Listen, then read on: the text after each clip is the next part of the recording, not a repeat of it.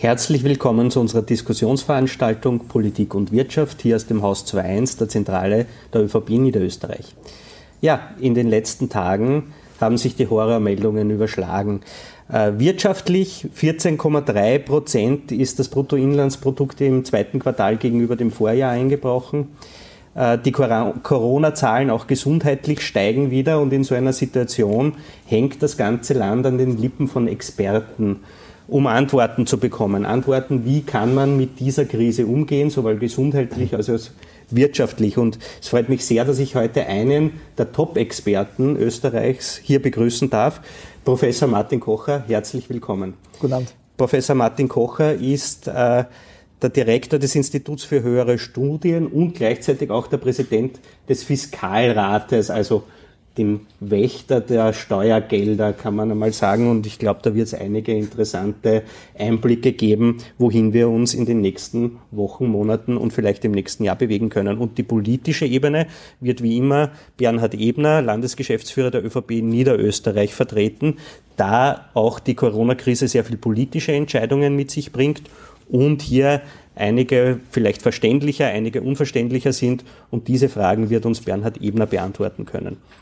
Und natürlich sind auch Sie, geschätzte Zuschauerinnen und Zuschauer, eingeladen, Fragen zu stellen. Wir haben hier nicht das Rad erfunden, sondern wir würden uns auch dafür interessieren, was Sie von unseren Experten wissen wollen. Sie können Ihre Frage entweder auf YouTube oder auf Facebook als Kommentar posten oder ein E-Mail schicken, und zwar an die Adresse politik-und at vpnoe.at. Ich wiederhole, politik-und at vpnoe.at. Die Adresse wird auch immer wieder eingeblendet. Ähm, beginnen wir zum Aufwärmen mit einer kurzen Einschätzung und mit einer kurzen Bilanz. Ein halbes Jahr begleitet uns die Corona-Krise jetzt schon. Wie schätzen Sie die Bewältigung dieses ersten Halbjahres persönlich ein? Wie sind wir durch diese schwere Zeit gekommen, Herr Professor? Naja, äh, ich glaube, wir haben relativ rasch reagiert als, äh, als, äh, als Land. Der Lockdown war wirtschaftlich nicht eine sehr schwierige Situation, aber ich glaube, es war damals gegeben, die Unsicherheit, die es gab bezüglich der Ausbreitung, richtig, relativ rasch und relativ stark zu reagieren. Da sind wir auch ganz gut durchgekommen. Der Sommer hat sich ganz gut entwickelt wirtschaftlich und jetzt stehen wir halt vor dem eigentlich schon erwarteten schwierigen Herbst und Winter. Wirtschaftlich ist die Lage eigentlich gar nicht so schwer zu beschreiben. Es ist ein bisschen schwer, Prognosen zu machen, aber es liegt nicht daran, dass die Wirtschaft so äh, kompliziert im Moment ist. Äh, es ist einfach kompliziert vorauszusagen, wie sich die Infektionszahlen entwickeln. Und die Infektionszahlen wirken sich erstens direkt aus über wirtschaftliche Einschränkungen und zweitens nicht indirekt über die Unsicherheit äh, bei Unternehmen und bei Konsumentinnen und Konsumenten. Wie beurteilen Sie aus politischer Sicht die Lage? Sind wir da gut im ersten halben Jahr damit umgegangen oder gab es da grobe Pannen? Also ich glaube, wir sind richtig mit der Situation umgegangen. Es ist schon angesprochen worden. Ich glaube, dass der Lockdown, der damals gesetzt wurde, wichtig und richtig war, um die Gesundheitskrise auch zu bewältigen. Wobei wir jetzt sehen, dass es natürlich auch die nächsten Ausläufer davon gibt. Und natürlich, ja, stimmt auch, wir sind jetzt da große Herausforderungen, was die wirtschaftliche Situation in Niederösterreich, in ganz Österreich und in Europa betrifft. Und da gilt es jetzt, die richtigen Maßnahmen auch zu setzen hat sich die Krise eigentlich auch auf den politischen Betrieb ausgewirkt? Also werden Sitzungen verschoben? Wie schaut die tägliche Handhabe dieser Krise im Politbereich aus? Naja, man muss eines festhalten, wir als Volkspartei Niederösterreich sind es ja gewohnt, sehr, sehr bürgernah unsere Politik auszuleben. Wir sind in jeder Gemeinde vertreten, wir haben unsere Funktionäre in jedem Ort, wo es darum geht, zuzuhören, aufzunehmen und dann auch Maßnahmen umzusetzen. Und gerade das war in Zeiten wie diesen eben extrem schwierig weil man einfach sich nicht mehr so treffen konnte, weil man einfach die Kontakte nicht mehr so halten konnte. Aber, und das ist das Entscheidende, Corona hat uns nicht dazu bewogen, einfach nichts zu tun, sondern man muss halt die Dinge anders tun. Und das tun wir auch. Wir haben neue Formate entwickelt, die wir jetzt im Herbst auch machen. Wir haben neue Zugänge. Unsere Funktionäre sind sehr nahe bei den Menschen, wenn es darum geht, Hilfe zu geben.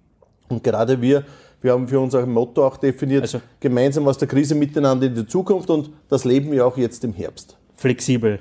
Flexibilität Flexibel, ist die Antwort. Genauso ist es, wenn gleich, und vielleicht darf ich das nur ergänzen, wenn gleich es schon wichtig ist, Formate zu definieren, wo man mit Sicherheit auch Diskussionen führen kann. Das Entscheidende ist Abstand halten, entscheidend ist Hygienemaßnahmen, entscheidend ist Mund-Nasenschutz und dann kann man Formate abhalten und dadurch werden wir auch jetzt im Herbst Konjunkturgespräche machen in den Regionen draußen. Wir werden uns mit den Funktionären treffen, wir werden uns mit Meinungsbildern treffen. Also schon durchaus ein intensiver Kontakt. Da geht es um Meinung aufzunehmen, Maßnahmen umzusetzen, dann auch daraus abgeleitet. Also Politik Geht's der findet Politik statt, aber anders. Nicht anders wahrscheinlich wie der Wirtschaft. Äh, Herr Professor, was hat es für Sie persönlich bedeutet? Die Expertisen äh, waren noch nie so gefragt wie zurzeit. Ich will nicht sagen, es wird Fließbandarbeit fast sein. Ähm, naja, es gibt, äh, wie bei, bei vielen anderen Unternehmen auch, wir sind ja ein kleines Unternehmen letztlich, das Institut für höhere Studien, ähm, gibt es Bereiche, die uns weggebrochen sind, aber andere Bereiche, wo wirklich sehr, sehr viel Nachfrage da ist. Ähm, die Schwierigkeit natürlich ist auch, dass es im Moment äh, keine Glaskugel gibt, die genau das befriedigt, was alle gerne wissen möchten, wie geht's weiter, weil es eben wirtschaftlich gar nicht so entscheidend ist, sondern die Infektionszahlen entscheidend sind äh, und die kennen wir alle nicht. Aber es stimmt, es geht darum, nicht Konjunkturpakete zu entwickeln, es geht darum, Maßnahmen einzuschätzen, äh, es geht darum, äh, möglichst rasch auch wieder prognosefähig zu werden, besser prognosefähig, als wir das im Frühjahr waren, als wir einfach nicht wussten, wie sich das auswirken wird. Und ja, das ist nicht genug an Arbeit, die uns bevorsteht. Aber wenn ich es richtig gehört habe, auf Ihre Geschäftstätigkeit hat sich die Krise wahrscheinlich eher positiv ausgewirkt. Kann man das so resümieren? Äh, positiv nicht, aber wir haben nicht äh, das, was, äh, was an, an, an, an Geschäften, an Aufträgen weggefallen ist, in, an, an anderer Stelle ausgleichen können. Ja, also das ist glücklicherweise so. Man hatte ja so ein bisschen, Sie haben es vorhin erwähnt, den Eindruck, es geht wieder aufwärts. Im Sommer hat man fast geglaubt, nicht nur halb Österreich war dann doch in Kroatien auf Urlaub, sondern auch das Virus. Ähm, die Wirtschaft hat sich ein bisschen erholt. Und jetzt, ähm, Sie haben auch gesagt, erwartbar stehen ja. wir wieder am Vorabend einer größeren Gesundheitskrise. Äh, was heißt das aber auch wirtschaftlich? Stehen wir auch am Vorabend einer größeren Wirtschaftskrise? Ich glaube nicht, weil ich glaube, dass wir gelernt haben, äh, mit äh, den Infektionszahlen besser umzugehen. Wir haben zwar auch da, muss man ganz ehrlich sagen, wahrscheinlich im Sommer die Zeit nicht vollständig äh, genutzt, um perfekt vorbereitet zu sein, aber es ist auch schwierig in so einer äh, Ausnahmesituation. Aber ich glaube, wir wissen jetzt besser, wie man äh, weniger einschränkende Maßnahmen trifft, um die Infektionszahlen zu reduzieren, bei gleichzeitig eben einigermaßen gut laufender Wirtschaft. Was mehr Probleme im Moment bereitet, ist eher die Psychologie. Äh, die Leute waren, glaube ich, im Sommer optimistisch. Äh, es ist aufwärts gegangen, die Infektionszahlen waren gering. Und dann jetzt im Herbst sieht man, ja, so wird es nicht weitergehen. Es kann auch durchaus wieder stärkere Einschränkungen geben. Und dieser etwas aufkeimende Pessimismus führt dazu, dass die Leute sich eben noch stärker zurückhalten bei den Konsumentinnen und Konsumenten beim Konsum, bei den Unternehmen, bei den Investitionen. Und das kann man eigentlich nur lösen, indem wir es schaffen, zu zeigen, dass die Infektionszahlen trotz wirtschaftlicher Aktivität äh, gering bleiben oder nicht so stark steigen wie im Frühjahr. Im Nachhinein ist man immer gescheiter, aber wenn Sie jetzt den wirtschaftlichen Schaden, den diese Krise angerichtet hat, auch in der Psychologie, die ja, wie wir wissen, die Wirtschaft zu einem hohen Prozentsatz bestimmt, äh, war es gescheit, damals diesen Lockdown zu verhängen? Auf jeden Fall. Ich glaube, das wäre psychologisch auch nicht besser gewesen, äh, wenn man hohe äh, Infektionszahlen, äh, hohe Hospitalisierungsraten gehabt hätte, viele Tote. Also ich glaube, da gab es jetzt keine bessere Alternative als das, was man gewählt hat. Ähm, aber die Psychologie spielt nicht kurzfristige Rolle. Ähm, man darf nicht ganz vergessen, langfristig ist das gar nicht so wichtig. Das heißt, ähm, wenn jetzt weniger konsumiert wird, wird nächstes Jahr mehr konsumiert. Die Schwierigkeit ist ein bisschen nicht jetzt wirtschaftspolitisch, die Unternehmen, die jetzt leiden, über diese schwierige Zeit zu bringen. Wir haben ja keinen so großen Reallohnverlust, äh, Einkommensverfügbaren Einkommensverlust gehabt, weil ja die Politik eingesprungen ist, weil der öffentliche, äh, der öffentliche Sektor äh, über die Hilfspakete, äh, über äh, Steuersenkungen und so weiter äh, Liquidität bereitgestellt hat. Das heißt, die Leute haben gar nicht so viel an Einkommen verloren im Durchschnitt. Einige sind sehr stark betroffen im Durchschnitt. Aber die Leute sparen halt, weil sie eben in dieser unsicheren Lage nicht bereit sind, Geld auszugeben. Und äh, das äh, wird irgendwann aufgehoben werden. Und die Frage ist, schaffen wir es bis dorthin, die Unternehmen über Wasser zu halten? Drehen wir die Frage um, Herr Landesgeschäftsführer. Ähm, es gab zuerst sehr rigide Maßnahmen, Lockdown, sehr strenge Maskenpflichtregelungen. Die wurden dann aufgehoben. Und jetzt geht es mit den Zahlen wieder steil bergauf. Äh, könnte man umgekehrt fragen, was überhaupt gescheit, den Lockdown wieder aufzuheben, die Maßnahmen zu lockern? Oder hätte man da vielleicht strenger agieren können? Also erstens sollen? einmal, ich denke, der Lockdown war richtig. Man braucht nur über die Grenze schauen, Italien, Spanien, wo die Menschen wirklich in großen Zahl auch gestorben sind. Und das hat sich in Österreich in Grenzen können. Ich glaube, die Gesundheitskrise, den ersten Schwung, das haben wir dementsprechend gut auch abfedern können und daher Lockdown war richtig, auch wenn es wirtschaftlich natürlich Riesenherausforderungen gegeben hat. Natürlich war es auch dann logisch, dass nach dieser Phase, wo die Zahlen nach unten gingen, wieder die Bevölkerung auch wieder nach außen möchte, auch wieder sich bewegen möchte, auch wieder Gesellschaft leben möchte. Und daher war es natürlich auch klar, dass man da auch aufmachen muss. Auf der einen Seite, und unser Landeshauptmann hat auch immer gesagt, man muss aufmachen, aber auch aufpassen. Und das haben wir auch versucht zu tun. Nur natürlich jetzt im Herbst, wo dann die Temperaturen sinken wieder, es verlagert sich immer mehr wieder nach innen, man wird vielleicht ein bisschen unvorsichtiger, die Zahlen sind nicht mehr so hoch, wir haben ganz wenige Zahlen, was die Intensivstationen betrifft, ganz wenige Patienten, die hospitalisiert sind. Bei vielen ist das Virus zurzeit nicht in der Ausprägung so stark, dass wirklich starke Symptome sind. Also es hat sich da ein bisschen wie so, so angefühlt, so, das haben wir eh schon fast im Griff. Und jetzt sehen wir, dass wir es nicht in den Griff haben, weil die Zahlen wieder nach oben gehen. Und daher muss man jetzt natürlich auch die richtigen Maßnahmen setzen. Eines, was wir aber auch sehen, ist, es ist regional unterschiedlich. Es gibt Bezirke, wo das halbwegs noch gut in Griff ist, und es gibt Bezirke, wo es halt Cluster gibt, wie zum Beispiel jetzt im Waldviertel oben im Bezirk Gmünd mit den Hochzeitscluster zum Beispiel, wo man sieht einfach, da explodiert das auf einmal und dann ist in einer Region auf einmal sehr, sehr hohe Zahlen. Und ich glaube, gerade da ist es wichtig, auch regional dann auch Maßnahmen zu setzen. Da ist einerseits die Ampel, die von der Bundesregierung ja auch vorgegeben wird, die wir in Niederösterreich jetzt ja auch quasi beleben, insofern, dass wir eigene Maßnahmen haben, die bei Orange bzw. bei Rot äh, dann auch gelten wo wir wirklich zielgerichtet auch Maßnahmen anbieten, damit man die Zahlen dann wieder nach unten kriegt. Weil das Ziel muss ja dabei immer sein, wie schaffen wir es, wieder von Orange auf Gelb zu kommen, von Gelb wieder auf Grün zu kommen, wie schaffen wir es, die Zahlen nach unten zu drücken. Und da ist jetzt der Start wichtig, bevor die ganz kalte Saison kommt, weil natürlich es wird immer schwieriger werden, auch das zu halten. Aber Herr Landesgeschäftsführer Hand aufs Herz, Sie haben die Ampel angesprochen. Mhm. Würden Sie jetzt guten Gewissens sagen, da ist alles glatt gelaufen bei dieser Ampel, weil die Verwirrung ist riesig eigentlich konkrete Handlungsanweisungen sind für den äh, Außenstehenden schwer zu erkennen. Beispiel, meine Frau ist Volksschullehrerin, Wien steht auf Orange, ihre Schule steht auf Gelb. Was es bedeutet hat, hat man erst vor ein paar Tagen dann letztlich sich darauf geeinigt. Also da ist doch eine große Verwirrung entstanden und für mich als Außenstehender so ein leicht chaotischer Eindruck im Umgang mit dieser Ampel. Also im Wald muss man eines sagen, die Ampel in der Grundidee, regionale Maßnahmen zu setzen, ist richtig. Die Durchführung könnte natürlich seitens des Bundes und des Herrn äh, Gesundheitsministers auch besser gewählt werden, als wie es dann auch tatsächlich durchgeführt wurde. Auch in der Kommunikation auf Bundesebene hat es da und dort Herausforderungen gegeben, war vielleicht keine Klarheit gegeben. Wir haben das aus seitens Niederösterreich auch immer wieder auch beanstandet und gesagt, wir brauchen klare Verhältnisse, wir brauchen Klarheit, wir müssen wissen, was da los ist. Und jetzt schlussendlich machen wir uns unsere eigene Ampel und Anführungszeichen mit den Maßnahmen, weil wir es auch ermöglicht bekommen haben, die wir in Niederösterreich auch dementsprechend umsetzen. Aber wichtig ist es, dass es klare Kommunikation gibt und dass man weiß, Orange heißt in dem konkreten Fall das, Rot heißt in dem konkreten Fall das. Wir hatten im Kindergartenbereich und in den Pflichtschulbereich ja eh schon unsere Ampel quasi eingeführt, bevor Schulbeginn war und jetzt machen wir das auch auf der anderen Ebene. Kommen wir zurück, es war zuerst so von der Eigenverantwortung die Rede. Zuerst strikte Maßnahmen, nachher setzt man auf Eigenverantwortung. Sie sind auch Verhaltensökonom. Ja. Äh, ist es naiv, auf Eigenverantwortung äh, zu vertrauen? Braucht der Mensch vielleicht auch immer strenge Regeln, dass er nicht äh, die, ja, also die, die Kontrolle verliert oder beziehungsweise nicht wieder in alte Verhaltensmuster abgleitet? Naja, ähm, so allgemein kann man es gar nicht sagen. Äh, es ist tatsächlich schwierig, glaube ich, zwischen strengen Regeln und Eigenverantwortung zu wechseln. Das war, glaube ich, einer der, äh, der, der Probleme, die es ein bisschen gab. Äh, am Anfang war die Regelung sehr streng, danach ähm, gab es äh, den Appell auf die Eigenverantwortung. Das hat nicht ganz so funktioniert. Das ist immer schwierig, dieser Wechsel.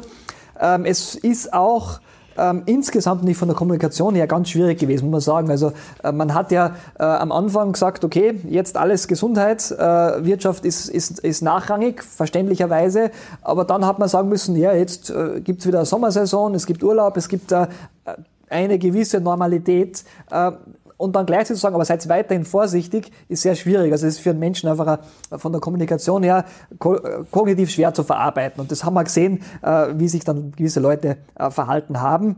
Äh, wichtig, glaube ich, ist einfach, möglichst wenige Regeln zu haben, die aber möglichst klar zu kommunizieren und auch klar einzuhalten äh, und äh, nicht zu komplex zu werden. Und wir haben gerade über die Ampel gesprochen.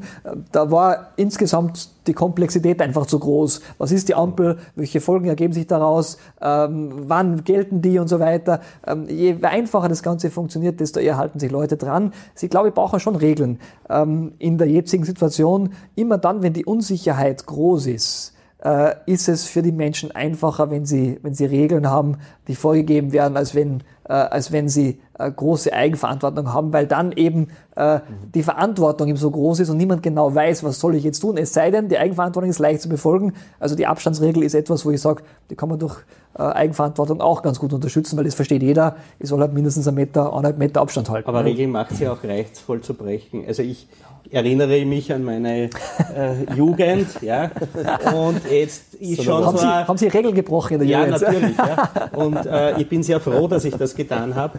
Ähm, ich denke mir nur, wie wäre ich mit der Situation umgegangen und ich erinnere mich noch relativ gut daran und ja, mancher ist weiter weg davon, mancher nicht so weit, ich bin schon relativ weit weg, aber ich befürchte, ich hätte dann, also was mich ein bisschen stört, ist dieses Bashing auch. Die jungen Leute, die feiern jetzt einfach. Ich hätte wahrscheinlich auch gefeiert.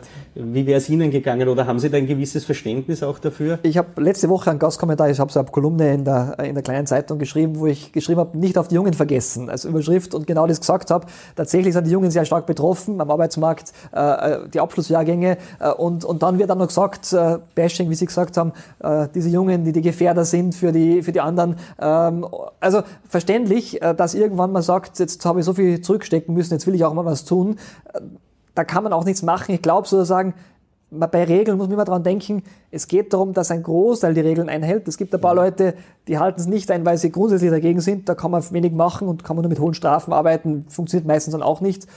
Und die anderen muss man überzeugen von der Sinnhaftigkeit der Regel äh, und muss ihnen auch klar machen, ähm, was, für, was sie davon haben letztlich. Aber Vorverlegung der Sperrstunde hätte ja. mich wahrscheinlich nicht vom Feiern abgehalten. Man findet dann halt Wege, ja, dass... Man hätte dann andere ja. Wege gefunden. Man hätte genau. das vielleicht ja, das passiert ja auch. Hause verlagert, in irgendwelche Parks verlagert oder was auch immer.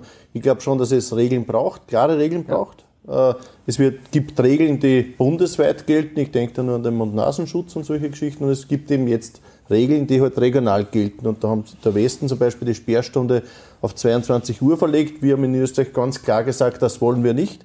Wir wollen die Sperrstunde bei 1 Uhr lassen, aber machen dafür andere Maßnahmen, um somit auch äh, die Ausbreitung einzudämmen. Aber da hat es ja auch offenbar Meinungsverschiedenheiten mit der Bundes-ÖVP gegeben, weil da war die Empfehlung ja relativ klar, äh, auf 22 Uhr österreichweit zu gehen.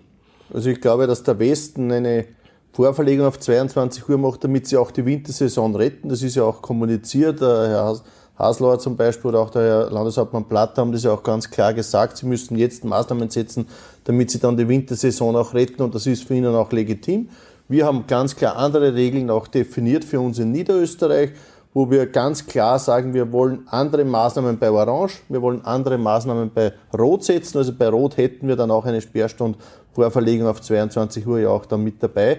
Aber in der jetzigen Situation ist es unserer Meinung nach nicht richtig, auf 22 Uhr zu gehen, sondern die Sperrstunde auf 1 Uhr zu lassen, somit auch die Wirtschaft, auch die Gastronomen auch zu unterstützen, damit sie trotzdem bis 1 Uhr offen halten können.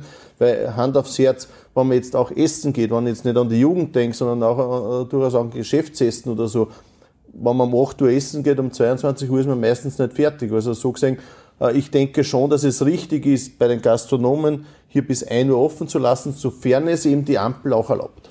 Ähm, wie ist da die Abstimmung mit Wien in Niederösterreich eine Regelung zu treffen? Und ein paar Kilometer weiter über der Stadtgrenze wäre was anderes. Ich nehme an, da wird äh, sich abgesprochen auch auf dem Gebiet.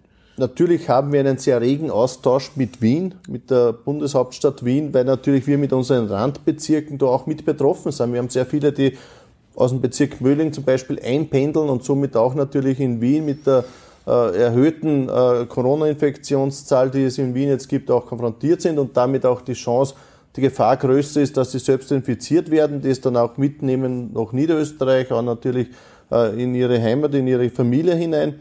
Und ich glaube schon, dass es da Abstimmung braucht. Ich glaube auch, dass Wien in diesem Bereich auch mehr tun sollte, als sie bisher tun. Wir in Niederösterreich nehmen das sehr ernst, weil wir einfach auch sagen, wir müssen hier auch schauen, dass wir einen Lockdown verhindern, weil das muss das oberste Ziel sein. Aber da waren wir sich ja einig. Bei der Sperrstunde zum Beispiel war sich Wien und Niederösterreich einig, da ändern wir jetzt einmal nichts. Also für uns war klar, wir ändern mhm. nichts, dass Wien nichts ändert, ist die Sache des äh, Wiener Landeshauptmannes. Äh, für uns war klar, wir wollen das nicht ändern, aber für uns gilt eine Regel und die ist entscheidend.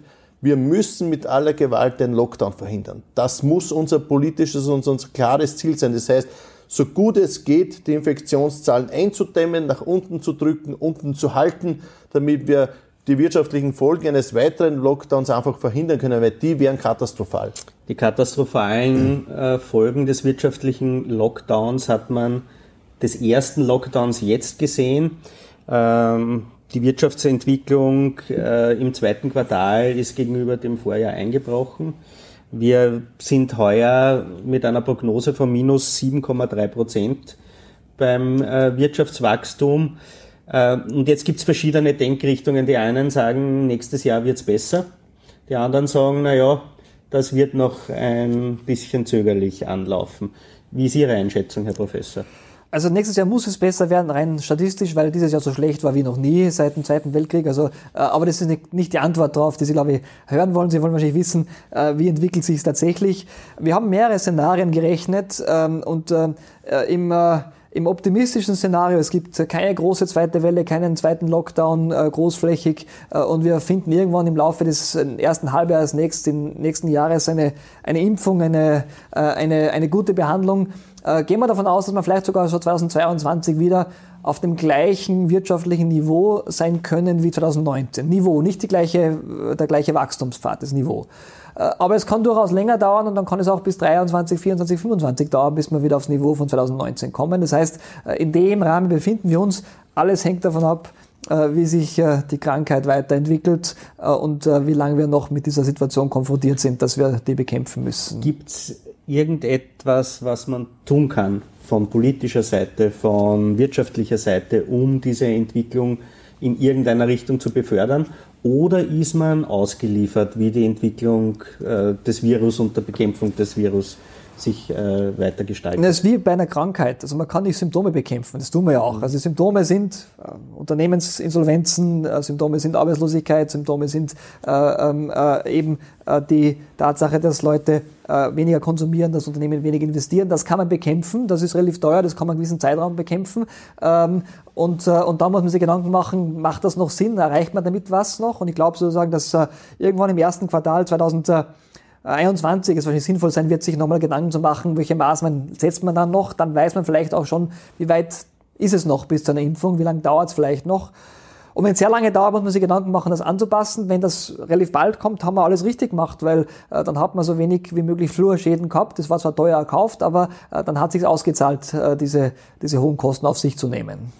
Herr Landesgeschäftsführer, Sie reden mit Unternehmern, die klopfen natürlich an, die wollen mit Ihnen reden, die wollen wissen, wie geht es weiter, aber die werden auch sagen, wie sie sich fühlen. Wie ist die Stimmung im Land, äh, in der Wirtschaft zurzeit?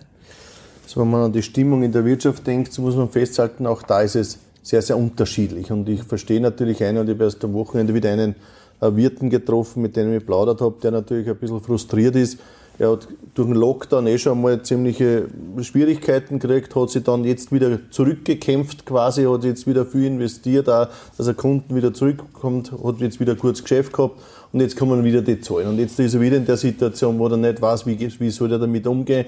Er hat natürlich zum Glück umgestellt auf Lieferservice, das hat ihm auch geholfen in der schwierigen Zeit und, und hilft ihm auch bis jetzt noch, das hat er beibehalten, also das hat er auch quasi gelernt, hat er vorher nicht gemacht und hat er jetzt weitergemacht.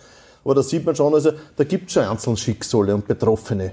Aber das ist branchenabhängig, das muss man ganz klar an dieser Stelle sagen. Es gibt Branchen, die durchaus gut durch die Zeit kommen, sondern es gibt Branchen, die wirklich große Herausforderungen haben. Wir wissen, das Tourismus ganz schwierig, also Tourismus, Gastro, äh, Veranstaltungsmanagement und solche Sachen ganz, ganz schwierig und in der Bauindustrie durchaus auch, auch, auch vernünftig. Nur das ist was für Niederösterreich halbwegs eine Chance war, ist, dass wir einen Branchenmix haben, der auf sehr, sehr vielen Beinen steht. Und je mehr Beine das man hat, umso sicherer steht man.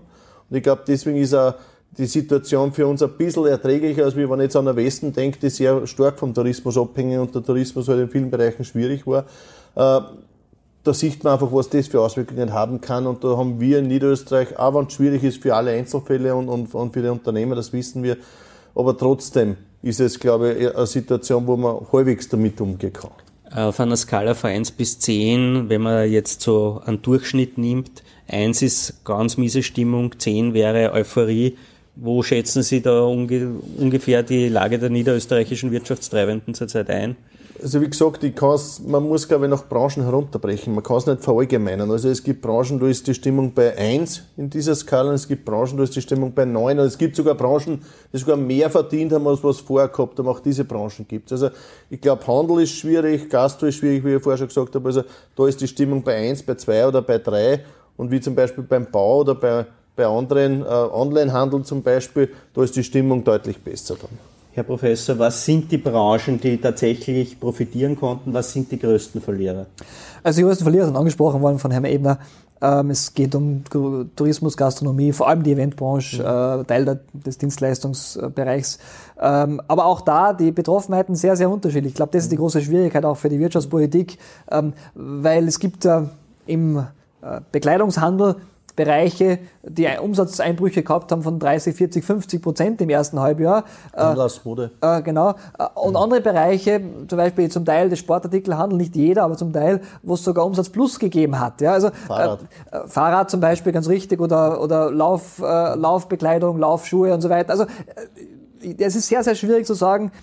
Selbst auf Branchenebene, die sehr stark betroffen sind, gibt es äh, Leute, die oder Unternehmen, die, äh, die, die gut durch die Krise gekommen sind. Umgekehrt gibt es nicht Branchen, die sehr gut durch die Krise gekommen sind insgesamt, aber wo Einzelne auch stark betroffen sind. Nehmen wir an, bei Beratung äh, kann ich jetzt sehr viel Geld machen, wenn ich die richtigen Sachen berate. Wenn ich aber äh, Beratung habe für äh, Events, äh, dann mhm. habe ich keine Aufträge im Moment. Also äh, auch da äh, diese unterschiedlichen Betroffenheiten. Das heißt, es ist im Moment sehr schwierig, wirtschaftspolitische Maßnahmen auf Branchenebene zu konzentrieren. Äh, das ist in gewissen Branchen wie Tourismus noch einigermaßen möglich, weil da alle relativ gleich betroffen sind, weitgehend zumindest. Aber selbst da gibt es große Unterschiede. Ja.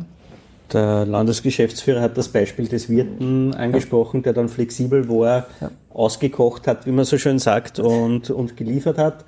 Ähm, Weinbauern, ich habe äh, mit Weinbauern äh, Geschichte gemacht, die profitiert haben davon, weil sie immer schon ein bisschen ein Online-Standbein hatten. Ja äh, da sind die Gastro-Umsätze auf Null zurückgegangen im mhm. Lockdown, aber plötzlich ist der, hat der Onlinehandel das kompensiert. Äh, provokant gesprochen. Äh, ist so eine Krise auch ein reinigendes Gewitter und trennt die Spreu vom Weizen, trennt die agilen, die, die innovativen von den starren und vielleicht ein bisschen sperrigen Unternehmen? Nein, würde ich nicht sagen. Also normale Krisen, unter Anführungszeichen normale Krisen, also Rezessionen, die sich normalerweise im Wirtschaftsablauf über die Jahre ergeben, sind das tatsächlich. Ähm, weil da hat man einfach auf Zeit geringerer Nachfrage und die Unternehmen, die sich gerade schwer tun, äh, die nicht das richtige Geschäftsmodell haben, scheiden da aus dem Markt aus, es gibt neue oder man muss sie anpassen. Das ist jetzt eine Krise, wo viele äh, ohne jegliche Eigenverschulden mhm. äh, zum Handkuss gekommen sind. Durch den Lockdown, äh, durch die aktuelle Lage, dadurch, dass man eben gewisse Sachen nur mehr eingeschränkt machen kann, dadurch, dass es diese Unsicherheit gibt. Das heißt, da werden möglicherweise die Falschen äh, betroffen. Äh, es stimmt aber trotzdem bis zu einem gewissen Grad, dass nicht jetzt diejenigen, die besonders innovativ sind, sich nicht ein bisschen leichter tun, egal wie sie betroffen sind. Und ähm, wir sehen das auch an vielen Beispielen, dass es Unternehmen gibt, äh, die sehr, sehr intelligent, innovativ umgehen mit dieser Krise. Und es gibt Unternehmen, wo man sagt, ihr könnt jetzt doch eigentlich auch ein bisschen mehr tun äh, und die rasten sich nicht ein bisschen auf diesen Hilfen aus. Das kann man aber nicht verhindern. Aber generell dieses, äh, diese kreative Zerstörung, die da manchmal angesprochen wird, halte ich für die jetzige Krise äh, für kein gutes Bild, äh, weil es einfach sehr viele unverschuldet getroffen hat. Ähm, unverschuldet trifft es auch manchen Arbeitnehmer. Wir haben nach einer Rekordarbeitslosigkeit im April äh, wieder ein bisschen eine Erholung am Arbeitsmarkt mhm. gehabt. Äh, wir haben aber an dieser Stelle mit der Frau Vorlaufer vom AMS mhm. Niederösterreich zum Beispiel geredet, die gesagt hat, das dicke Ende wird Jänner, Februar, März im Frühjahr kommen. Äh, Gibt es da mittlerweile neue Prognosen oder ist das noch immer die Erwartungshaltung, dass wir da wirklich vor einer Rekordarbeitslosigkeit stehen? Also Rekordarbeitslosigkeit hat es im April gegeben, Sie haben das auch angesprochen. Wir liegen jetzt bei Niederösterreich bei ca. 8,7 Prozent äh, unter dem Österreich-Schnitt. Der ist noch bei 9 Prozent, aber trotzdem viel zu hoch, muss man ganz klar so sehen. Auf der anderen Seite, nach dieser Phase, die wir heuer schon gehabt haben, ist es gut, dass wir hier schon auch wieder viele in Beschäftigung bringen konnten. Wir haben natürlich auch zahlreiche Maßnahmen, die wir setzen.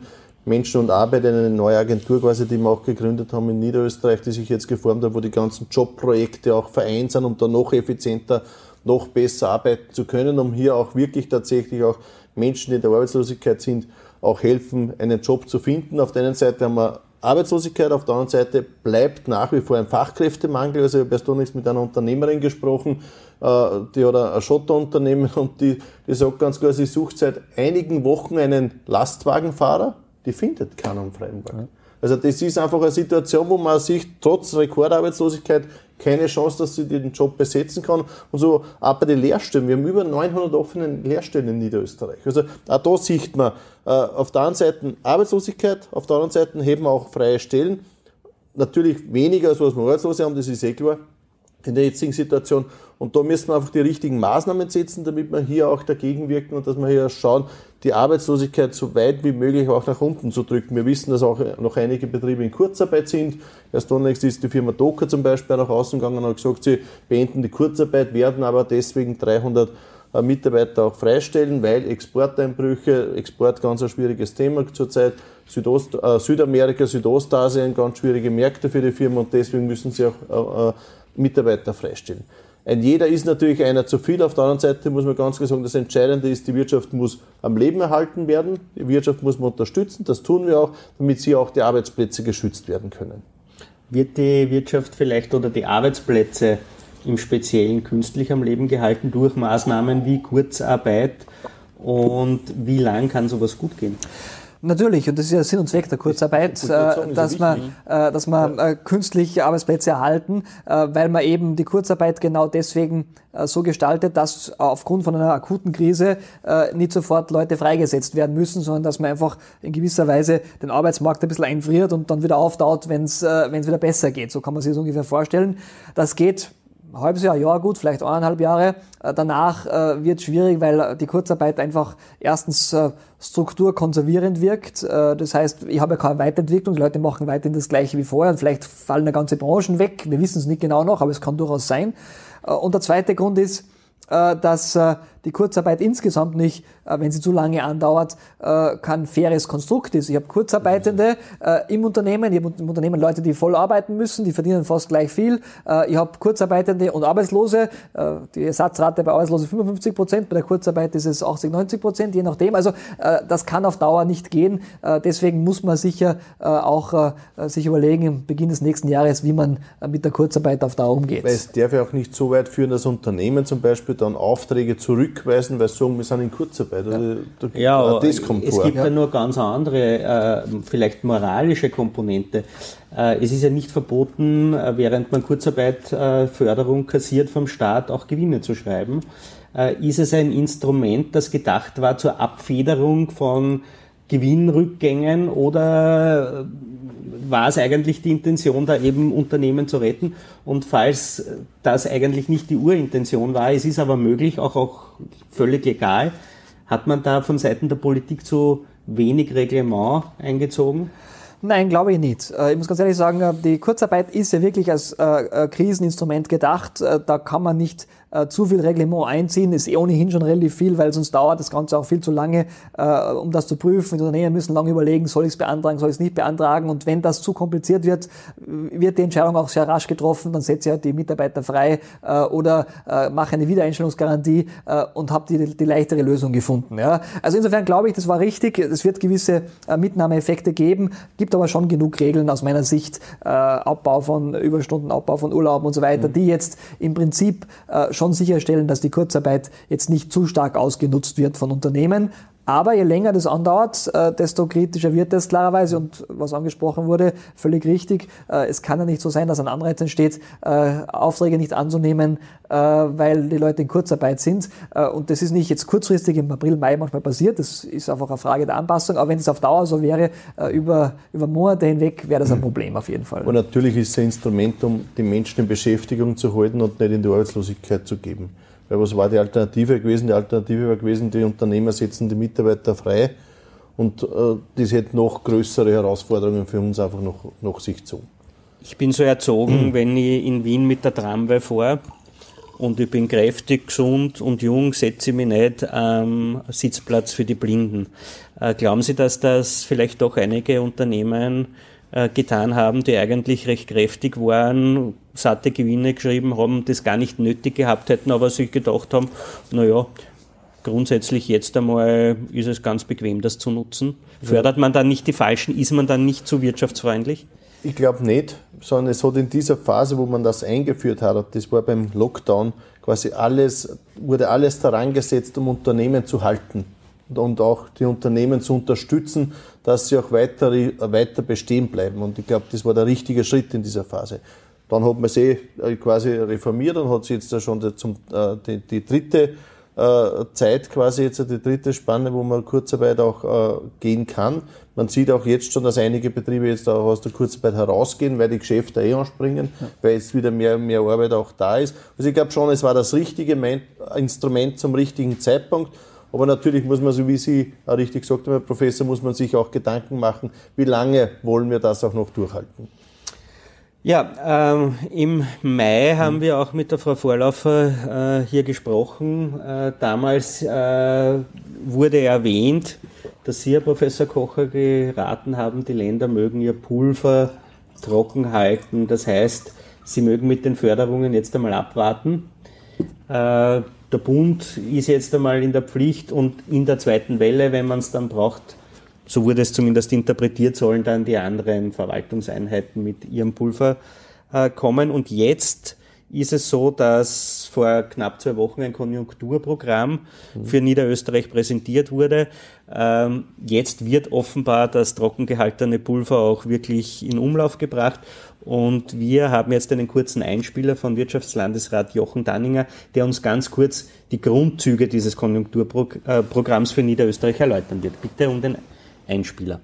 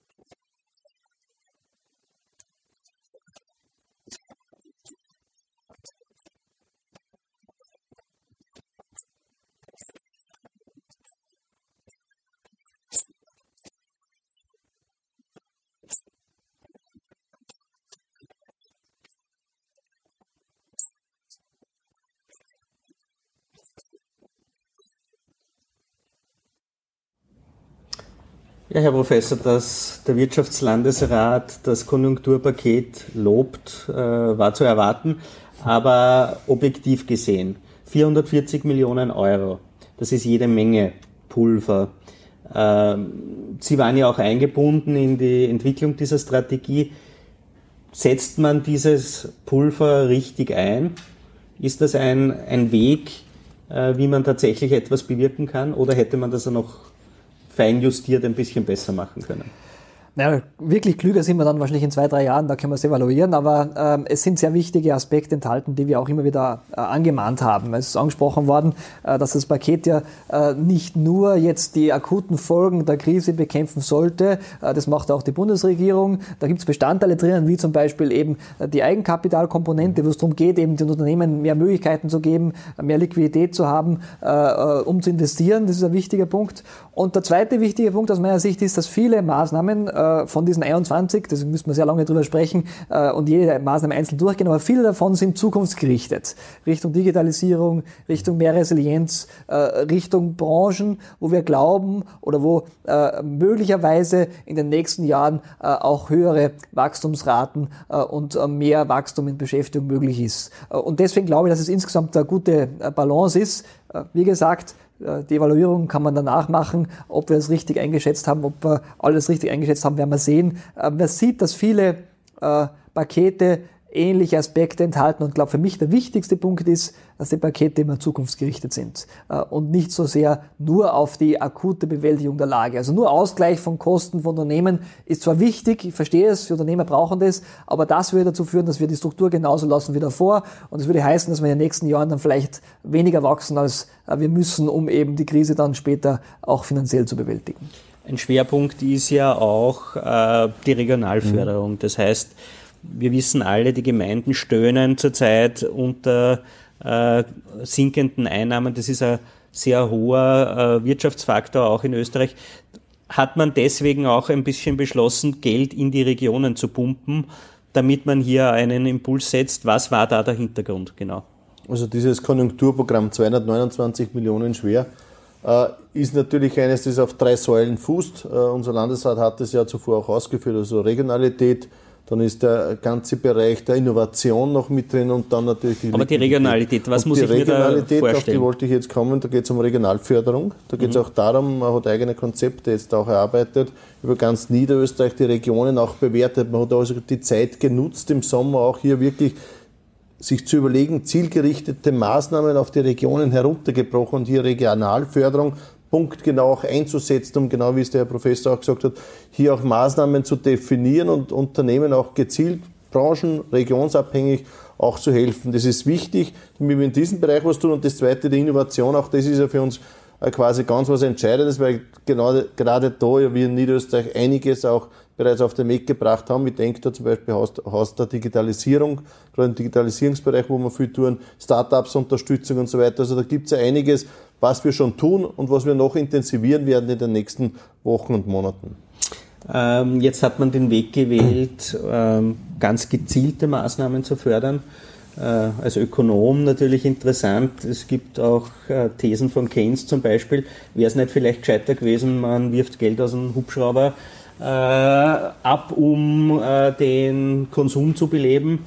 Äh, manchmal hat man fast ein bisschen den Eindruck, es passiert auch so auf größerer Ebene. Naja, erstens, ein, ein, ein, Bundesland könnte das ja ohnehin nicht machen. Das müsste dann der Bund machen äh, oder in dem Fall die, die Notenbank, wenn es der Helikopter mit dem Geld ist. Aber das ist etwas, ähm, was ich äh, in der jetzigen Krise für nicht sinnvoll halte. Warum nicht? Weil wir ja vor allem eine Angebotskrise hatten, wo die Unternehmen betroffen waren, zuerst einmal, äh, weil sie zusperren mussten oder weil eben die Nachfrage massiv eingebrochen ist aufgrund äh, der Einschränkungen. Das heißt, da geht es mir um Liquidität bei den Unternehmen, da geht es darum, äh, dass man äh, gewisse Kosten ersetzt. Und dann die zweite Sache ist, wie schaffe ich es in der Nachfragekrise, die danach kommt, äh, die Konjunktur zu stimulieren. Da könnte man sicher diskutieren über eine breitere äh, Streuung. Das Problem ist aber, dass jede Konjunkturmaßnahme im Moment ähm, insgesamt durch die Unsicherheit, die es gibt, äh, eingeschränkt wird. Das heißt, je breiter ich streue, ähm, desto mehr äh, werden die Leute sparen. Äh, also insofern ist es, glaube ich, gut, sich auf gewisse Dinge, gerade bei Nachfragekomponenten, zu konzentrieren. Die Bundesregierung jetzt hat sich ja konzentriert auf niedrigere Einkommen, äh, Arbeitslosengeld, Kindergeld, das extra, Pensionen, ähm, äh, Pensionen zum Beispiel, wobei da bin ich ein bisschen äh, skeptischer, können wir nachher noch diskutieren als, äh, aus, aus, spannend, ja. aus, finanzieller Sicht. Aber grundsätzlich, ähm, dass man sich konzentriert auf, auf Bereiche, wo man weiß, dass am wahrscheinlichsten der Konsum auch äh, wirklich relativ bald angekurbelt wird. Äh, das gleiche ist bei der Investitionsprämie, da geht es ja nicht, äh, dass nicht, nicht vielleicht viele Investitionen schon vorgeplant waren, da geht es darum, dass das Geld jetzt ausgegeben wird, äh, investiert wird, jetzt konsumiert wird, weil wenn es nächstes Jahr im Herbst passiert, wird es einigen Unternehmen nichts mehr bringen. Das ist, glaube ich, der entscheidende Punkt. Und eben solche ganz breit gestreuten, äh, breit gestreuten Programme führen in der Regel eher dazu, dass vieles davon dann in Ersparnis fließt. Aber jetzt ja? die Frage an ja. den Präsidenten des Fiskalrates. Ja? Ähm, das ist schon jede Menge Pulver. Sie haben es angesprochen. Wir reden jetzt von höheren Arbeitslosengeldern, wir reden von höheren Pensionen, wir reden von Unmengen an Förderungen ja. für Unternehmen. Wie lang kann sowas gut gehen? Und wann geht irgendwann einmal das Pulver aus? Ja, im Moment ist es so, dass äh, das Pulver äh, recht umfangreich da ist aufgrund der Geldpolitik. Äh, solange die Geldpolitik so, so äh, lose ist, wie sie jetzt ist, sind die Zinsen niedrig. Da geht es einigermaßen. Allerdings richtig. Ein Jahr wie dieses mit einem Budgetdefizit von wahrscheinlich über 10 Prozent, je nachdem, wo es dann genau zu landen kommt, werden wir sehen, äh, wir, sollten wir nicht noch einmal haben, äh, weil das tatsächlich irgendwann einmal dazu führt, dass äh, die Schuldenstände des Bundes explodieren. Und die große Gefahr ist gar nicht so sehr ein Jahr, wo man einfach aufgrund einer in dem Fall fast Naturkatastrophe, kann man sagen, einfach viel höhere Ausgaben hat. Es gibt immer wieder ähm, solche Jahre. Ähm, das Problem ist, äh, dass man es schaffen muss, wieder auf einen nachhaltigen Budgetpfad zu kommen. Deswegen haben wir immer gesagt, auch ganz wichtig, die Maßnahmen müssen ähm, zeitlich befristet sein. Es muss klar sein, sobald es wieder besser geht, müssen die Maßnahmen auslaufen.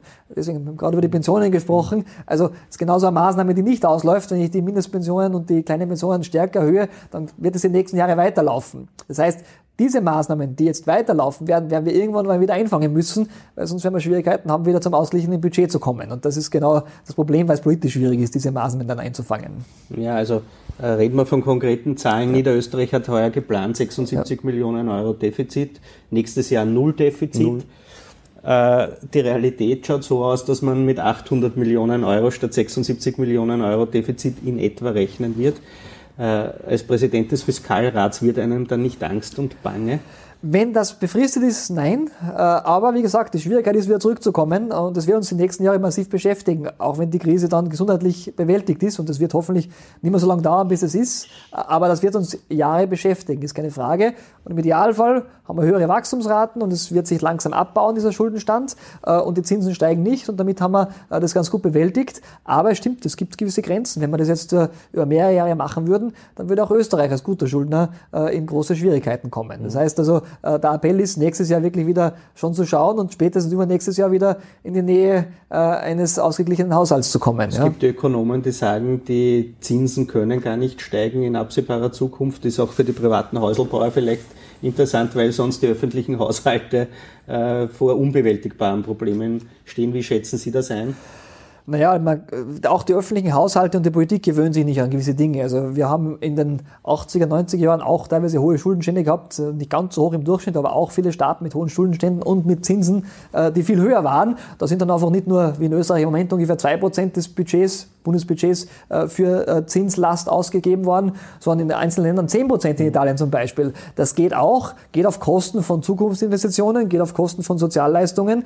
Gehen tut alles, aber ist nicht etwas, was nicht das System, wo man genau, auch in der Corona genau, Krise ist nicht, sehr stark gesehen hat, wie die Auswirkungen Ist nicht der Strebenswerte. Ich glaube, ein, ein, ein, ein, ein solider Haushalt ist kein Wert an sich. Ein solider Haushalt ist ein Wert, der mir die Möglichkeit gibt, in schlechten Zeiten, in Krisen dann tatsächlich Feuerwehr zu spielen. Ja, und, äh, äh, aber dann muss man wieder zurückkommen, weil es wird die nächste Krise mit Sicherheit geben in wann immer, 5, 10, 15, 20 Jahren. Ja. Zehnmal mehr Defizit als geplant. Herr Ebner, äh, wie will die Politik da einen Weg äh, finden, dass nicht die Enkelkinder noch daran äh, Zahlen, dass wir jetzt irgendwie unseren Status halbwegs aufrechterhalten? Naja, man muss einmal klar machen, der Auslöser für die gesamte Krise ist eine Pandemie. Also das haben wir, wie Sie ja richtig gesagt haben, das haben wir erstens nicht vorhergesehen und auch nicht selbst verschuldet, sondern das ist aus der Natur herausgekommen. Trotzdem müssen wir jetzt auch mit der Situation umgehen. Wir waren in Niederösterreich auf einem sehr guten Pfad. Wir hätten heuer rund 76 Millionen in etwa Abgang gehabt, dann hätten nächstes Jahr 2021 geplant gehabt und da waren wir auf einem sehr guten Weg, wirklich auf ein Nulldefizit zu kommen. Und natürlich, die Situation geht nicht spurlos an uns vorüber. Es ist schon gesagt worden, also es ist auch natürlich der Abgang jetzt explodiert. Wir sind bei rund 800 Millionen, ein bisschen drüber wird sogar werden, was wir einen Abgang haben werden. Und das trifft natürlich jetzt das Land, das trifft den Bund, wie wir vorher schon gehört haben, und das trifft natürlich auch die Gemeinden. Alle Ebenen sind in Wahrheit davon betroffen und haben jetzt auch äh, weniger Geld weniger Geld auch zur Verfügung. Auf der einen Seite ist es natürlich begründet, weil natürlich weniger einnahmezeitig ist, Ertragsanteile, wenn ich jetzt ans Land denke zum Beispiel, wo deutlicher Rückgang ist. Also da reden wir von 1,5 Milliarden in etwa, was das Land und die Gemeinden da an weniger an Geld zur Verfügung haben. Und man muss natürlich auch eines, eines auch betonen, alles, was vom Bund jetzt auch kommt an Maßnahmen, da zahlen ja die Länder überall mit, die sind da überall auch mit betroffen, auch die Gemeinden zum Teil. Das heißt, das ist ein ein sehr globales Thema, was wir da auch haben und das trifft jetzt da alle Ebenen. Und natürlich, ja, man muss auch jetzt überlegen, wie kann man das auch, auch langfristig jetzt dann auch wieder abstottern. Natürlich wird es notwendig sein, wie entwickelt sich die Wirtschaft, wie entwickelt sich das in den nächsten Jahren, wie lange wird es auch dauern, bis dass wir da wieder zu halbwegs vernünftigen äh, äh Prognosen auch kommen können, damit wir dann auch wieder zukunftsgerichtet gehen. Das Ziel muss natürlich sein, langfristig wieder auf ein Nulldefizit zu kommen. Die Frage ist nur, wie lang wird der Zeitraum sein? Das kann man heute, wir haben keine Glaskugel da, eigentlich noch gar nicht wirklich absehen. Die Zentralbanken pumpen Geld in die Märkte, um diese Situation, die wir jetzt haben, zu ermöglichen. Und wir haben heute schon viel von der Psychologie geredet. Ähm, da hängt viel davon ab, ob sowas gut geht oder nicht, ob die Leute Vertrauen in diese Maßnahmen, Vertrauen ins Geld auch haben. Und jetzt Ihre Prognose, wenn man jetzt, wir haben gerade auch ein bisschen von der Glaskugel geschaut, aus dem Bauch heraus, geht das länger gut? Wie wird sich das entwickeln? Was wäre Ihrer Meinung nach ein Exit-Szenario, das realistisch ist?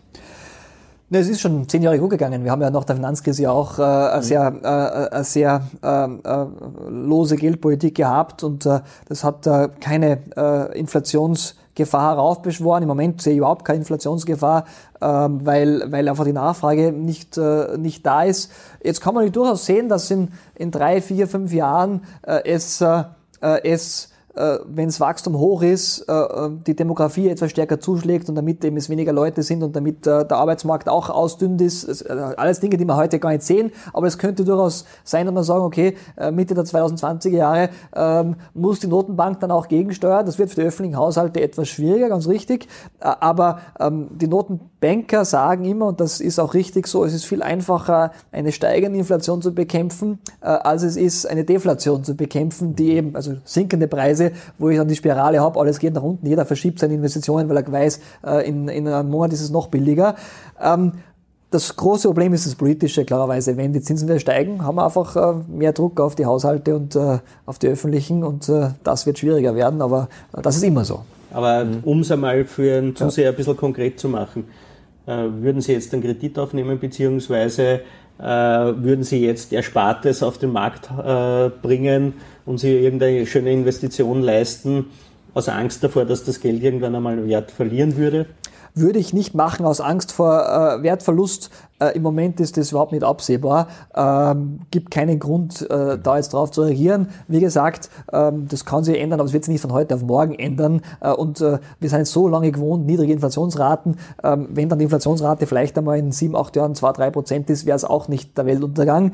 Aber äh, im Moment, wie gesagt, ist das überhaupt nicht absehbar noch. Also es gibt noch keinen Grund, äh, seine Anlageentscheidungen vollständig zu verändern. Und eine persönliche Frage noch. Ja. in meiner Familie gab es einen Fall, wo wo eine große Geldsumme von der Bank abgehoben wurde, in der Befürchtung, dass den Banken möglicherweise irgendwann einmal schlecht gehen könnte. Wie schätzen Sie da die Situation ein? Also alles, was wir wissen, äh, sind die Banken bei Weitem stabiler als in der Finanzkrise, äh, sind auch nicht so stark betroffen dieses Mal. Genau. Ähm, da gibt es nicht auch Szenarien, die durchgespielt werden und das ist auch gut so, äh, was passiert, wenn es eine gewisse Anzahl von Unternehmensinsolvenzen gibt. Äh, die wird es geben, weil wir jetzt äh, Insolvenzen aufschieben und die wird es nächstes Jahr geben. Ähm, und da sind wir auch äh, in diesen Szenarien sehr gut. Ähm, also wenn nicht was ganz Außergewöhnliches passiert, sind wir relativ stabil. Ähm, das heißt nicht, dass nicht einzelne Banken, haben wir ja gesehen, gibt ja viele, viele Gründe, warum Banken Banken, ähm, Burgenland, ähm, genau richtig. Aber nehmen Aber, wir jetzt einmal die Betrugsfälle raus. Genau, also Betrugsfälle rausnehmen, äh, sehe ich im Moment keine große Gefahr, äh, wird aber weiter beobachten, äh, beobachtet. Äh, der, äh, der Finanzmarkt ist, glaube ich, ganz wichtig, dass wir sehen, es gibt ja auch andere Länder, wo es vielleicht nicht ganz so stabil ist, Süden zum Beispiel, wo wir auch mit betroffen wären. Äh, gibt ja auch mhm. Banken in Österreich, äh, die, äh, die nicht äh, nur äh, von Österreich, Österreich abhängen. Genau. Ja.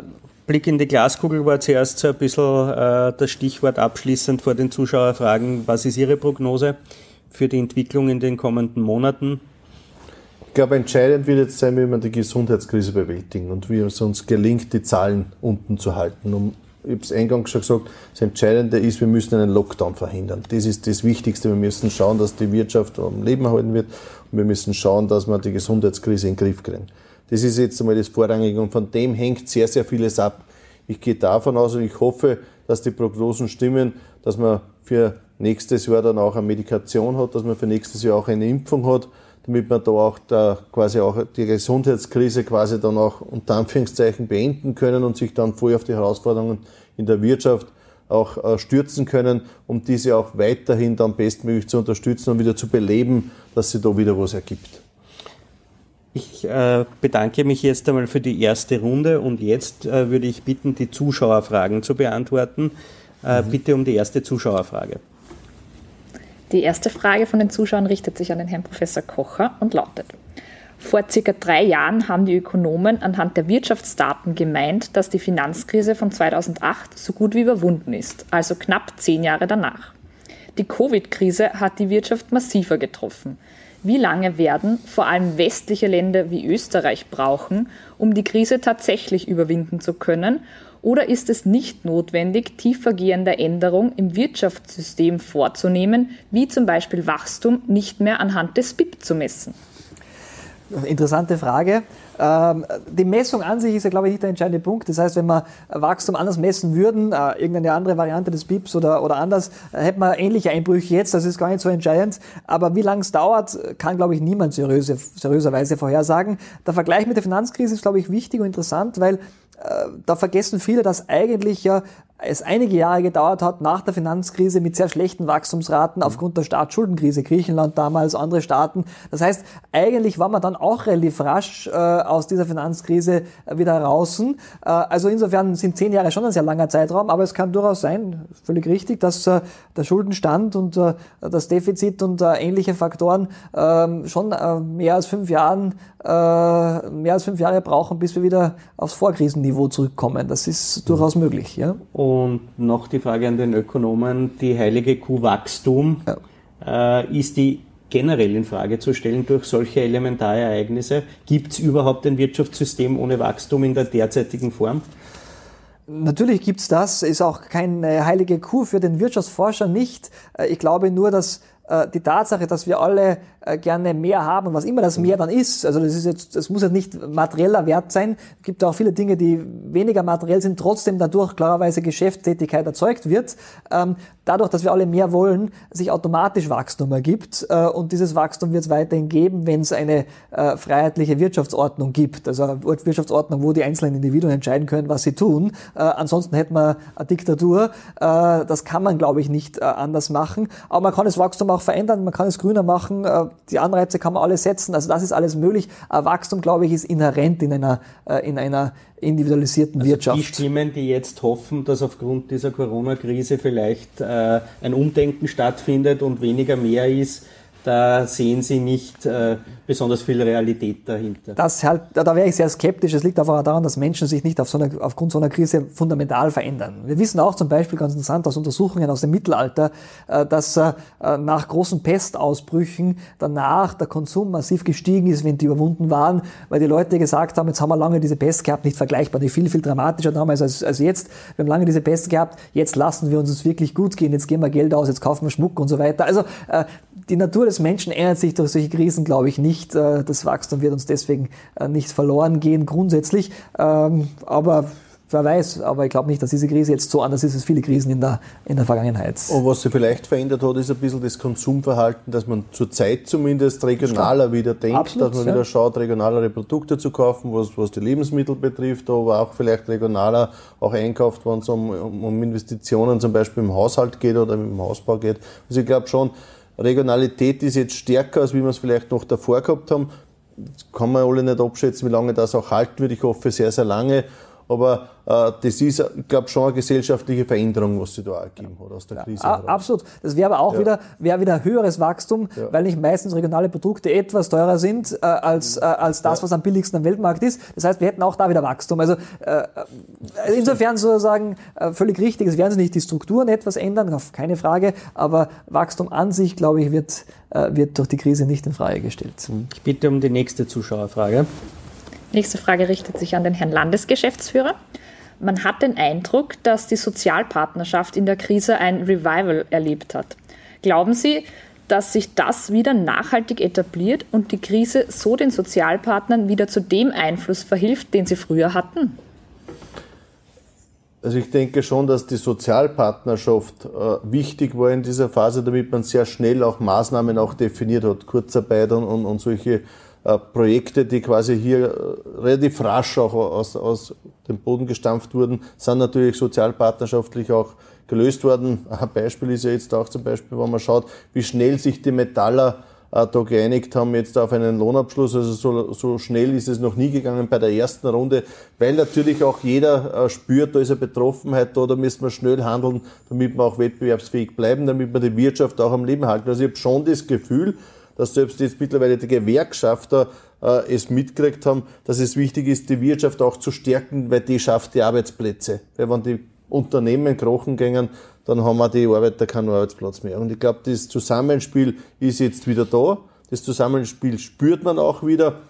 Ob es jetzt da stärker ist oder schwächer als davor, wichtig ist, dass es richtig in die gleiche Richtung geht. Das ist das Entscheidende. Äh, es hat ja in der Bundes-ÖVP Tendenzen gegeben, die relativ unverblümt formuliert haben, dass die Zeit der Sozialpartnerschaft eigentlich vorbei ist. Äh, eine Fehleinschätzung Ihrer Meinung nach? Hat die Sozialpartnerschaft auch in Zukunft einen höheren Stellenwert sogar durch solche Elementarereignisse? Also ich glaube nicht, dass sie am Ende war oder ans Ende geredet wurde, die Sozialpartnerschaft. Das ist nur in der äh, in der Darstellung in der Auswirkung vielleicht etwas reduzierter gewesen, dass der Einfluss der Sozialpartnerschaft nicht mehr das Gewicht hat, wie zum Beispiel vor 20 oder 25 Jahren. Und ich glaube, das war auch richtig so für die Zeit, was war. Jetzt ist es gut, dass die gemeinsam miteinander auch versuchen, die Wirtschaft zu beleben, da auch Maßnahmen zu setzen. Das ist passiert und das ist für diese Situation auf alle Fälle jetzt einmal richtig. Ist das für Wirtschaft gesund, eine gute Sozialpartnerschaft? Ja, also Kooperation äh, zwischen den verschiedenen Gruppen ist grundsätzlich immer wichtig. Ich glaube auch, wenn ich da anschließen darf, äh, dass es Zeiten gegeben hat, einfach in der großen Koalition, wo die Sozialpartnerschaft fast überfordert wurde, wo die mhm. große Koalition Konflikte ausgelagert hat an die Sozialpartnerschaft und die hätten das lösen sollen. Äh, das glaube ich ist nicht gut. Äh, die Sozialpartnerschaft soll sich auf die Dinge konzentrieren, genau. Äh, die sie gut kann. Äh, Tarifpolitik, Vorschläge machen, Dinge aushandeln, gemeinsam Vorschläge der Regierung machen, gemeinsam, wenn sie gute Vorschläge haben, aber nicht sozusagen ein Ersatz Konfliktlösungsfeld zu sein äh, für eine Regierung, wo eigentlich die Regierung dann letztlich die Entscheidungen treffen muss, weil die ist gewählt letztlich. Und das ist, glaube ich, der Grund, warum es dann auch manchmal die Überforderung gegeben hat. Ja. Mhm. Eine Zuseherfrage gibt es noch? Wieder eine Frage an den Herrn Professor Kocher. Ist aufgrund der derzeitigen Situation im kommenden Jahr 2021 mit zunehmenden Insolvenzen zu rechnen? Ja, auf jeden Fall. Das kann man ganz äh, einfach beantworten, weil wir dieses Jahr aller Vorsicht nach, also 2020, ungefähr 30 Prozent weniger Unternehmensinsolvenzen haben werden als im Jahr 2019. Und das liegt einfach daran, dass viele Dinge nach außen, nach hinten verschoben werden, durch die Haftungen, durch Stundungen, äh, durch äh, aber auch die Verlängerung des Insolvenzanmeldezeitraums äh, der Fristen. Also insofern wird es auf jeden Fall einen Nachholeffekt geben nächstes Jahr. Die werden sicher höher sein als dieses Jahr, äh, um einiges. Die Frage ist, wie viel über diesen Nachholeffekt hinaus werden wir sehen. Auch da werden wir einiges mehr sehen. Davon gehe ich fix aus, weil es muss irgendwo mal zutage treten, diese äh, wirtschaftliche Krise auch bei den Insolvenzen. Das haben wir bisher nicht gesehen noch. Auch da wird vieles davon abhängen, äh, wie äh, wir im ersten Quartal, wo es dann kritisch wird, im zweiten Quartal, äh, wie lange es noch dauert, bis wir aus der Krise rauskommen, wissen wir vielleicht im, im Jänner schon, Februar schon, es gibt eine Impfung im Frühjahr, äh, dann kann man, glaube ich, die Unternehmen noch besser durchtragen oder äh, sind wir enttäuscht, weil drei, vier Versuche äh, für eine Impfung fehlgeschlagen sind, äh, dann wird es wahrscheinlich mehr Unternehmen erwischen letztlich ähm, äh, und es wird mehr Insolvenzen geben. Für die Unternehmensinsolvenzen ist entscheidend eben diese, äh, diese Fristen, diese Stundungen und dann die Frage, kann ich noch eine Bilanz erstellen im zweiten Quartal machen das die meisten, da werden wir vieles sehen. Ja. Jetzt gibt es diese Diskussion, Definition ist eine Insolvenz schlecht grundsätzlich und im angloamerikanischen Raum ist es normal, gibt berühmte Beispiele von Menschen, die drei, vier Mal fünfmal, sechsmal insolvent waren, bevor sie einen Weltkonzern aus dem Boden gestampft haben. Wäre da jetzt auch der Zeitpunkt, darüber nachzudenken, ob die Regelungen im Insolvenzrecht in Österreich vielleicht diesbezüglich ein bisschen zu streng sind? Bei uns ist es relativ schwierig, nach einer Insolvenz wieder Fuß ja. zu fassen. Wobei es ja schon Lockerungen gegeben hat in den letzten Jahren. Also insofern, glaube ich, äh, sind wir jetzt nicht mehr so weit entfernt. Das ist, glaube ich, eher eine eine kulturelle Frage. In den USA äh, klopft man jemand auf die Schulter und sagt, äh, du hast es versucht, Unternehmen äh, zu gründen, hat nicht funktioniert, äh, mach das nächste Unternehmen. Äh, bei uns äh, hat man ein gewisses Stigma, wenn man mal erfolglos war, unter Anführungszeichen, und das ist schwieriger. Wobei ich glaube auch in dem Fall jetzt wieder, gerade viele Klein- und Kleinstunternehmer, die jetzt vielleicht nicht überleben in dieser Krise, also die werden dieses Stigma nicht haben und werden es dann auch wieder hoffentlich versuchen. Und wir müssen alle die unterstützen, die es dann wieder versuchen, glaube ich, das ist wichtig. Äh, weil das macht auch durchaus Sinn zu sagen, okay, jetzt im Moment geht es einfach nicht, aber vielleicht geht es einem Jahr wieder besser und wenn die Leute gute Ideen haben, äh, dann sollten sie auf jeden Fall unterstützt werden, unternehmerisch tätig zu sein aus meiner Sicht. Das ist ja ein entscheidender. Punkt, nämlich auch Neugründungen dann auch wieder unterstützen, das ist wieder die Politik tun. Das haben wir ja im Programm auch mit drinnen, wo wir sagen, ganz klar, da müssen wir auch helfen, da müssen wir auch zum Start den Anschub geben, dass sie dann wieder neue Betriebe ergründen können. Gibt es noch Zuschauerfragen? Bitte. Ja, es gibt noch welche. Eine Frage an den Herrn Landesgeschäftsführer Ebner. Während der Corona-Krise ist das Problem des Klimawandels zwar in den Hintergrund getreten, aber nicht verschwunden. Wäre, wäre, es nicht klug, jene Investitionen, die der Staat jetzt ohnehin tätigt, in Projekte zur Bekämpfung des Klimawandels zu stecken? Also grundsätzlich, meiner Meinung nach, das Thema Nummer eins war, ist und bleibt Arbeit. Das ist es. Und jetzt natürlich umso mehr. Natürlich das Thema Umwelt, Klimawandel, das ist ein ganz wichtiges Thema. Wissen wir auch, das hat natürlich auch vor der Pandemie eine Hochkonjunktur gehabt. Wir selbst in Niederösterreich setzen sehr, sehr vieles. Wir tun das, was ein Land tun kann, wo wir auch Unterstützung geben in sehr, sehr vielen Bereichen. Ich glaube, dass gerade wir in Niederösterreich hier auch Vorreiter in sehr vielen Bereichen auch sind. Äh, wenn es zum Beispiel um Photovoltaikanlagen und dergleichen mehr gibt, wo man eigene Regulative haben, wo wir geschaut haben, dass wir da Ausbauprogramme haben für Niederösterreich. Also gerade Windenergie ganz stark für uns ein Riesenthema, wo wir durch Repowering jetzt die Windkraftanlagen auch ausbauen. Also da gibt es sehr, sehr vieles, was wir in Niederösterreich schon tun und das ist gut so. Das ist auch richtig so. Ich glaube aber, dass jetzt das Thema, das wichtigste Thema sein muss, Arbeit. Auf das müssen wir ja konzentrieren, das auch dementsprechend auch politisch zu unterstützen, dass wir die Menschen wieder in Beschäftigung bekommen. Und natürlich das eine heißt ja nicht, das eine zu tun und das andere zu lassen, sondern trotzdem mal im anderen Bereich Maßnahmen zu setzen, das wir auch tun in Niederösterreich. Arbeit ist ja auch Green Jobs, äh, mhm. ein großes Zukunftsthema. Herr Professor, wie beurteilen Sie da die, die Lage in Niederösterreich? Tut man da genug? Ja, aus, aus meiner Sicht, ich bin jetzt kein Experte dafür, weiß nicht, welche Programme jetzt im Detail alle gibt. Mhm. Es gibt ja viele Programme in dem ja. Bereich. Ähm, ich ich glaube, dass da viel passiert, sieht man auch, äh, die, die ich kenne. Ähm, ist aber, glaube ich, auch sehr wichtig, dass da viel passiert, weil da ist wirklich auch viel Potenzial drinnen. Ähm, man sieht ja auch, dass jetzt äh, aufgrund äh, der internationalen Entwicklungen, äh, ich sage nur das neue EU-Programm, äh, das es geben wird, mhm. Äh, da wird auch viel davon abhängen. Äh, die Investitionsprämie des Bundes, äh, wo ähm, Investitionen in Digitalisierung und Umwelt stärker gefördert werden als andere Investitionen. Also es gibt eine Reihe von Maßnahmen, ich finde das sehr gut, weil es uns hilft, den Strukturwandel, den wir ohnehin brauchen, die nächsten Jahre, 15, 15, 20 Jahre, je nachdem, zu unterstützen. Aber aus Ihrer Sicht ist das äh, Thema Green Jobs ein wirklich sehr potentes Zukunftsthema, auch für die Wirtschaft. Absolut. Also wir werden das brauchen, wenn äh, die Paris-Vereinbarung äh, keine Lippenbekenntnisse äh, sind, dann wissen wir, dass es einen großen Umbau braucht in der Wirtschaft. Äh, und äh, diesen Umbau äh, schafft man immer leichter, wenn man früh dran ist. Je früher man dran ist, je innovativer man ist, desto weniger Arbeitsplätze gehen verloren in Netto, sondern umgekehrt sogar, desto mehr Arbeitsplätze werden neu geschaffen. Das wissen wir auch aus, aus den Strukturwandel-Erfahrungen der letzten 10, 20 Jahre in anderen Bereichen. Und ich glaube, dass gerade da in diesem Bereich ja auch auf europäischer Ebene jetzt da sehr, sehr vieles passiert. Es ist ja da ein klares Bekenntnis auch gewesen von der Kommission, in diesem Bereich viel zu investieren. Das ist ja jetzt nicht aufgeschoben, sondern es wird trotzdem umgesetzt. Und ich glaube schon, dass auf allen Ebenen, und man muss äh, Klimapolitik, glaube ich, immer überregional auch sehen, äh, dass auf allen Ebenen da zusammengespielt wird. Ich sehe, es gibt noch eine Zuschauerfrage. Genau, eine Frage an den Herrn Professor Kocher. Um den Konsum anzukurbeln, gibt es mehrere Möglichkeiten. Diese müssen alle vom Staat ausgehen und sind essentielle Entscheidungen. Wenn jedoch seitens des Fiskus durch Steuersenkungen oder einer expansiven Geldpolitik der Konsum gefördert wird, schafft es der Staat dann durch die Investitionen das Defizit auszugleichen.